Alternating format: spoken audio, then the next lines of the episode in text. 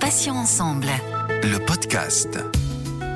Bonjour à tous et à toutes, soyez les bienvenus. Céline avec vous sur Patients Ensemble, où vous le savez maintenant, nous recevons des associations, des malades ou anciens malades, des experts ou encore des professionnels de santé. Aujourd'hui, j'accueille Sandra, atteinte du syndrome de Lynch avec une mutation du gène MLH1, autrement dit une prédisposition à développer un cancer colorectal avant 40 ans. C'est une pathologie lourde et difficile à vivre au quotidien. Elle va nous en parler. Elle est membre de MRCCR, mon réseau cancer colorectal et Sandra a accepté de nous raconter son histoire. Sandra, bonjour, bienvenue et merci d'avoir accepté notre invitation sur Patients Ensemble. Merci Céline et bonjour à, à, tous et à toutes. Merci de me recevoir. Avec plaisir Sandra. Alors la première question que j'ai envie de vous poser, est-ce que vous pouvez expliquer à nos auditeurs ce qu'est le syndrome de Lynch et ce qu'il implique pour vous? Oui, tout à fait. Donc le syndrome euh, de Lynch, c'est une, comme vous l'avez dit, c'est une prédisposition élevée de développer donc euh, certains cancers colorectaux avant 40 euh, ans, mais également gynécologiques comme les cancers de l'endomètre ou les ovaires. Ça représente un risque quand même assez élevé de 70 à 80 d'avoir un cancer dans sa vie. C'est une mutation génétique rare qui représente 3 de tous les cancers colorectaux.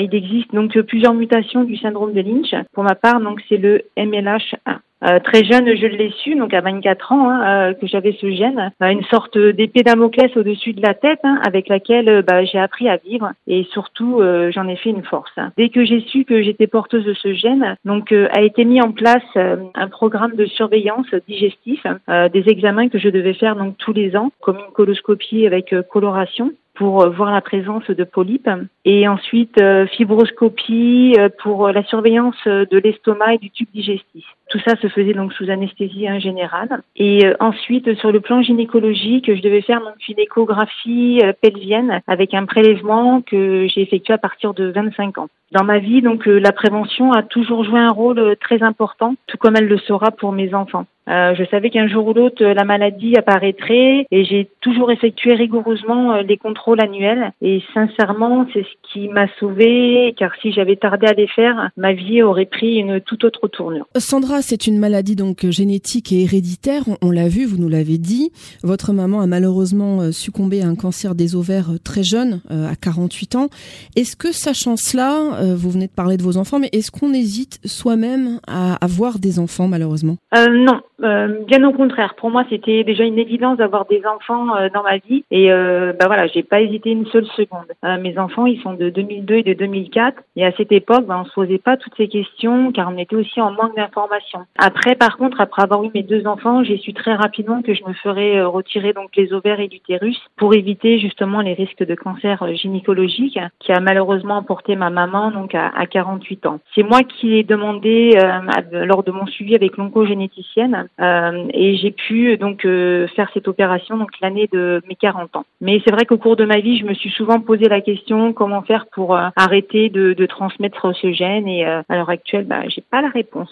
Alors Sandra, à 27 ans, vous subissez une colostomie totale, c'est-à-dire une ablation du côlon.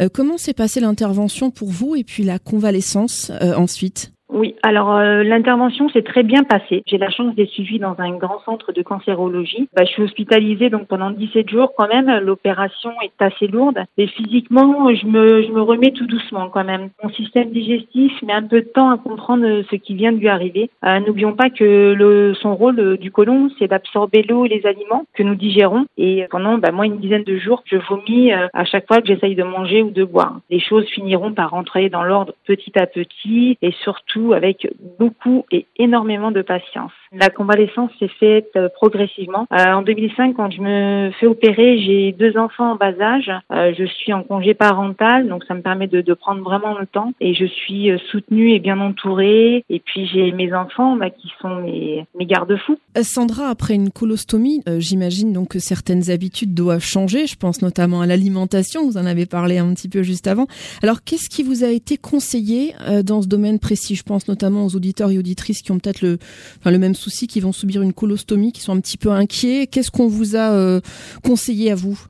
J'ai pu bénéficier de l'aide d'une nutritionniste que je pouvais solliciter à ma guise en fait, hein. et elle m'a donné des précieux conseils pour un retour à une alimentation surtout progressive. dans un premier temps, c'était surtout de favoriser les, les, féculents et de limiter les fibres, car n'oublions pas encore une fois que le côlon ne joue plus son rôle d'absorption des aliments, ce qui peut provoquer bah, des diarrhées aiguës plusieurs fois par jour. Ça peut aller jusque 5 à 10 fois quand même, donc euh, c'est assez important. J'ai réintégré donc progressivement les légumes cuits, un par un, pour voir la tolérance que j'avais. J'ai pris mon temps, surtout, c'est très important de prendre son temps. Euh, et si les aliments passaient bien, bah, je le gardais, et euh, bah, sinon je le mettais de côté pour y revenir plus tard. Et j'ai aussi évité certains aliments pendant des mois. Les premiers mois, j'ai évité tous les choux, les lentilles, tout ce qui donne des gaz en fait et qui sont irritants. Et les légumes crus viennent viennent beaucoup plus tard aussi, parce qu'au niveau digestion, euh, c'est pas terrible. Si j'avais un conseil à donner, c'est qu'il faut vraiment, euh, il faut s'écouter et prendre son temps. Sandra, en 2019, on vous diagnostique euh, une tumeur de 8 cm. Alors, c'est hélas un cancer métastatique.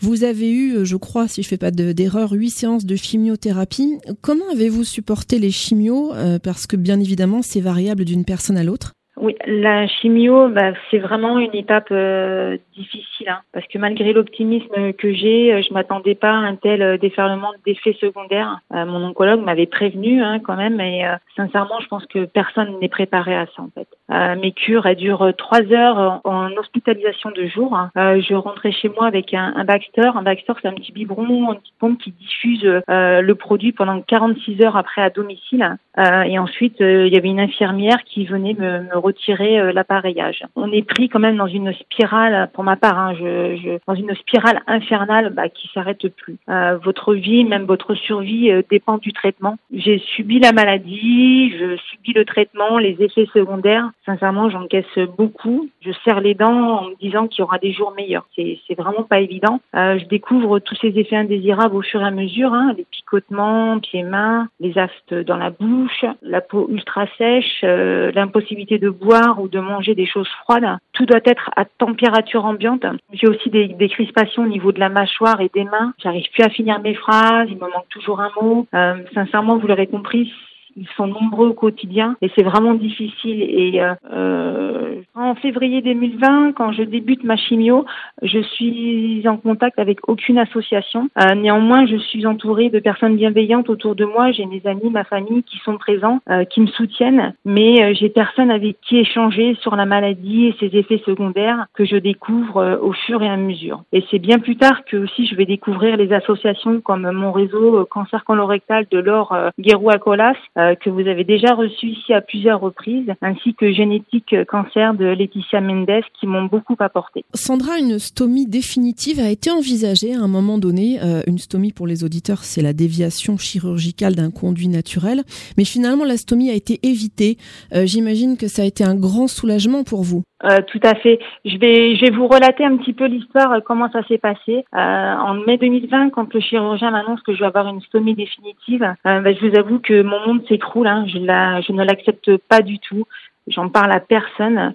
Euh, je me dis que c'est pas possible et je suis dans le déni total euh, de l'annonce, en sachant que je sais ce que c'est une stomie car j'en ai eu une pendant trois mois en 2016 et je sais euh, ce que cela comporte. Et de penser que je pouvais en avoir une à vie, pour moi, c'était euh, c'était inenvisageable. Je viens d'avoir 44 ans, je me dis que ma vie, bah, elle est fichue. Sincèrement, je me dis, je pourrais plus travailler. Je travaille dans le commerce, donc autant vous dire que c'est incompatible. plus de vie sociable, plus la possibilité de tomber amoureuse. Enfin, voilà, plus de plaisir à aimer la vie en fait quoi. Euh, L'opération elle était prévue le 11 juin euh, je fais les diverses consultations et je vois une infirmière cadre en consultation. Elle me demande comment j'appréhende l'opération, la stomie. Et là, bah, je, je vide mon sac comme si j'étais euh, face à, une psychologue et je pleure. Euh, bah voilà, je, je, lui dis que ma vie elle est fichue, que je suis au bout de ma vie. Euh, elle m'écoute, elle fait un peu le rôle de psychologue, elle tente de me réconforter et puis elle me conseille surtout d'en parler à mes proches car l'opération est dans quelques jours. chose que je décide de faire en rentrant et très rapidement. je le fais dans un cercle quand même assez restreint. Euh, c'est très dur, hein, mais j'ai pas le choix. Hein, j'avance, euh, j'avance tout doucement. Et euh, la veille de l'opération, le chirurgien en fin de journée, donc il passe me voir et là il m'annonce. la plus merveilleuse des nouvelles et il me dit bah, qu'ils ont révisé leur copie et que finalement je n'aurai pas de stomie, que je ne m'inquiète pas. Il me rassure beaucoup. Il me dit qu'il y a une solution thérapeutique après l'opération et qu'ils allaient pouvoir l'utiliser. Et c'est l'immunothérapie. Euh, je vous avoue que j'ai un peu de mal à y croire euh, à ce que je viens d'entendre. Euh, bien évidemment, je prends mon téléphone pour annoncer la bonne nouvelle à mes enfants euh, qui sont super contents pour moi. Euh, et moi, bah, de, de, suite, j'ai le smiley et je suis super heureuse, quoi. Et je voulais souligner aussi la chance que j'ai aussi d'être suivie dans un grand centre qui, jusqu'au dernier moment, va discuter en réunion pluridisciplinaire de votre cas. encore une fois, sur la particularité de ma maladie, tout est pris en considération. Sandra, vous êtes traitée euh, depuis huit mois donc par immunothérapie. Alors pour les auditeurs et auditrices, encore une fois, qui doivent peut-être commencer prochainement ce genre de traitement et qui seraient peut-être dans l'appréhension, euh, comment ça se passe euh, concrètement? Est-ce que ce sont des injections, des cachets, voire les deux? Pour ma part, ce sont des injections donc euh, qui ont lieu donc toutes les trois semaines. Euh, ça dure une trentaine de minutes euh, chacune. Donc la longueur du traitement est de 18 à 24 mois. Cela ne fait pas mal du tout. Hein. Tout passe par le porte-à-carte, hein, ce petit boîtier qui m'a été posé sous la peau avant de commencer mon traitement. avant chaque traitement, je fais un bilan sanguin. Si tous les voyants sont dans le vert, le traitement est validé par l'oncologue. Et à ce jour, je n'ai manqué aucun traitement. Et ensuite, tous les trois mois, je fais un scanner de contrôle hein, pour voir la régression des métastases et la stabilité de la maladie. Euh, je suis très attentive à la moindre douleur et l'équipe médicale aussi est très attentive et réactive car des effets secondaires peuvent apparaître en cours de traitement et même après. Alors justement, merci pour la transition puisque vous m'aviez dit en préparant cette émission ne pas avoir eu d'effets secondaires avec l'immunothérapie contrairement à la chimio, mais il y a tout de même des effets indésirables, on va dire, je pense notamment à des symptômes pseudo-grippaux avec de la fièvre ou encore des frissons. Euh, qu'en est-il euh, pour vous Sandra? Je dirais que chaque personne réagit différemment euh, au traitement. Je sais qu'il y en a qui le supportent mal ou pas du tout. Pour ma part, je n'ai vraiment aucun euh, effet secondaire. Donc, euh, sincèrement, je pourrais pas interpréter euh, ce que vous venez de citer. encore une fois, moi, je suis voilà, je suis très attentive parce que je sais qu'ils peuvent apparaître en cours de traitement, mais pour l'instant, écoutez, je touche du bois, je n'ai rien du tout. Alors on l'a dit, hein, vous êtes membre de MRCCR, mon réseau cancer colorectal, qu'on connaît bien effectivement ici sur Patients Ensemble. Euh, comment avez-vous découvert l'association? Et puis j'aimerais savoir quel soutien euh, l'association vous a apporté concrètement. Euh, j'ai découvert l'association, mon réseau cancer colorectal, il y a 4 ou 5 mois, sur un partage sur Instagram. je me suis inscrite et j'ai bien aimé le concept d'application sur le téléphone, qui est assez ludique. Échanger entre patients qui ont la même pathologie que vous. C'est ce qui m'a manqué euh, pendant mon traitement. Et euh, bah, c'est bah, important parce qu'on parle le même langage, on se comprend de suite. On peut aborder aussi des sujets euh, que l'on n'aborderait pas avec sa famille et ses amis.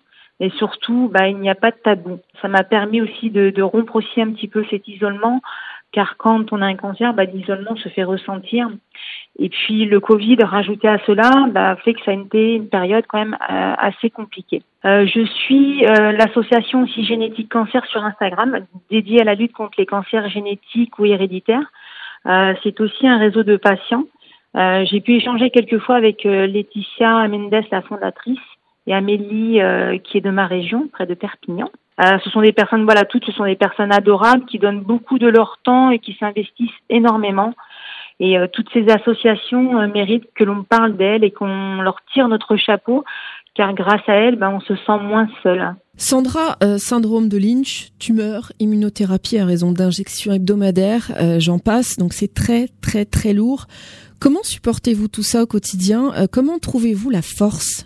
Ah, alors on va pas se mentir, hein, c'est c'est pas évident tous les jours. Hein. Euh, voilà, j'ai ressenti voilà plusieurs reprises un profond sentiment d'injustice. Hein. Pourquoi cet acharnement sur moi? Est-ce que j'ai mérité cela? Ben non, hein, personne mérite d'avoir un cancer. Hein. Donc euh, moi j'ai voilà j'ai développé une forte résilience et j'ai mon optimisme qui sont mon mode de vie depuis de nombreuses années. Euh, et de par mon parcours de vie aussi, hein, j'ai cette capacité à surmonter les épreuves qui m'arrivent et euh, continuer à aller de l'avant. Euh, je suis une personne qui me donne toujours à fond dans que ce soit dans mon travail, dans la vie ou dans mon combat contre le cancer. Cela n'est pas évident tous les jours, mais encore une fois, à chaque épreuve que vous venez de citer, je me suis relevée encore plus forte et avec cette, cette rage de vivre. Sandra, comment réagit votre entourage? Est-ce que la maladie est omniprésente ou est-ce que vous essayez tant bien que mal, j'ai envie de dire, de ne pas trop impacter l'existence de votre famille, votre conjoint ou encore vos enfants? L'entourage, je pense, est toujours un peu démuni face au cancer et aux effets secondaires. ils savent pas trop comment s'y prendre, comment aborder certains sujets. Euh, la maladie est moins présente depuis que je suis euh, sous immunothérapie. Euh, et mes enfants avec qui je vis me ramènent sans cesse à leur réalité, avec leur insouciance. Ils m'ont tiré vers le haut, bien plus qu'ils ne le pensent. Justement, pour les enfants, votre fille de 19 ans a appris, je crois récemment, qu'elle était atteinte du gène. Comment a-t-elle réagi face à cette nouvelle? Alors, là, c'est ma fille. Hein, je lui ai demandé de répondre à cette question. voici ses mots. Euh, je suis familiarisée avec la maladie, le syndrome de Lynch depuis toute petite. Euh, dès mes premières années, ma maman a eu un cancer, puis un second, puis un troisième, et j'espère que c'est le dernier. Euh, je savais que je devais attendre mes 18 ans pour effectuer le test, et ça me frustrait énormément de devoir attendre. Et le verdict est tombé il y a deux mois. Je suis positive. Euh, les premiers jours, je ne réalisais pas trop ce que l'on venait de m'annoncer mais je savais ce que cela représentait. J'ai été suivie par l'oncogénéticienne et une psychologue qui m'ont beaucoup aidé dans ma démarche et surtout ma famille m'a beaucoup soutenue. Jeune fille très courageuse. Euh, pendant les différents confinements, ça c'est pour le côté un petit peu pratique, est-ce que vous avez pu bénéficier sans problème de tous vos traitements, les suivis médicaux, les examens de contrôle qui sont tellement importants? Oui, moi j'ai pu bénéficier de tous mes traitements et tous mes examens de contrôle euh, comme prévu. Euh, mon opération a juste été décalée euh, d'un mois l'année dernière en 2020, euh, mais sinon tout était suivi en temps et en heure. Sandra, pour conclure cet entretien, qu'aimeriez-vous dire à une personne récemment diagnostiquée? Quel serait le conseil ou, ou la phrase que vous aimeriez prononcer? Que la prévention est très importante. Plus tôt sera détectée la maladie, plus tôt elle sera guérie. Et il faut se rendre compte aussi de l'avancée des recherches. Les cancers ne se traitent plus comme il y a 20 ans. Les opérations ne sont plus les mêmes, elles sont beaucoup moins lourdes. Euh, on arrive à personnaliser le traitement en fonction de son cancer et surtout on arrive à vivre longtemps. Euh, c'est de l'espoir pour nous tous et nous toutes. Et ben moi, j'y crois à 200%. Sandra, merci infiniment d'avoir accepté de témoigner aujourd'hui. Je rappelle que vous êtes malheureusement atteinte du syndrome de Lynch et que vous avez développé donc un cancer métastatique avec de nombreuses complications. Je vais vous souhaiter bien évidemment le meilleur pour la suite, d'être très bien soigné et de vous rétablir au plus vite. Je vous souhaite une bonne journée, Sandra, et je vous dis à bientôt sur Patient Ensemble. Merci beaucoup, Céline. À vous aussi. Au revoir. Et merci à tous, chers auditeurs et auditrices, pour votre fidélité. On va se retrouver mardi à 9h. Il y aura un nouveau podcast, je recevrai un nouvel invité pour aborder ensemble un nouveau thème. Vous pouvez retrouver nos podcasts deux fois par semaine, mardi et jeudi, en ligne dès 9h, donc sur patient avec un s-ensemble.fr, mais également sur les plateformes de téléchargement Deezer, Ocha, Spotify, Apple et Google Podcast. Patient Ensemble est aussi présent sur Instagram, Facebook et LinkedIn, alors n'hésitez pas à liker et à partager nos publications. Passez une bonne journée, je vous dis à bientôt et d'ici là, comme d'habitude, prenez bien soin de vous et des vôtres. Salut, salut Passions ensemble. Le podcast.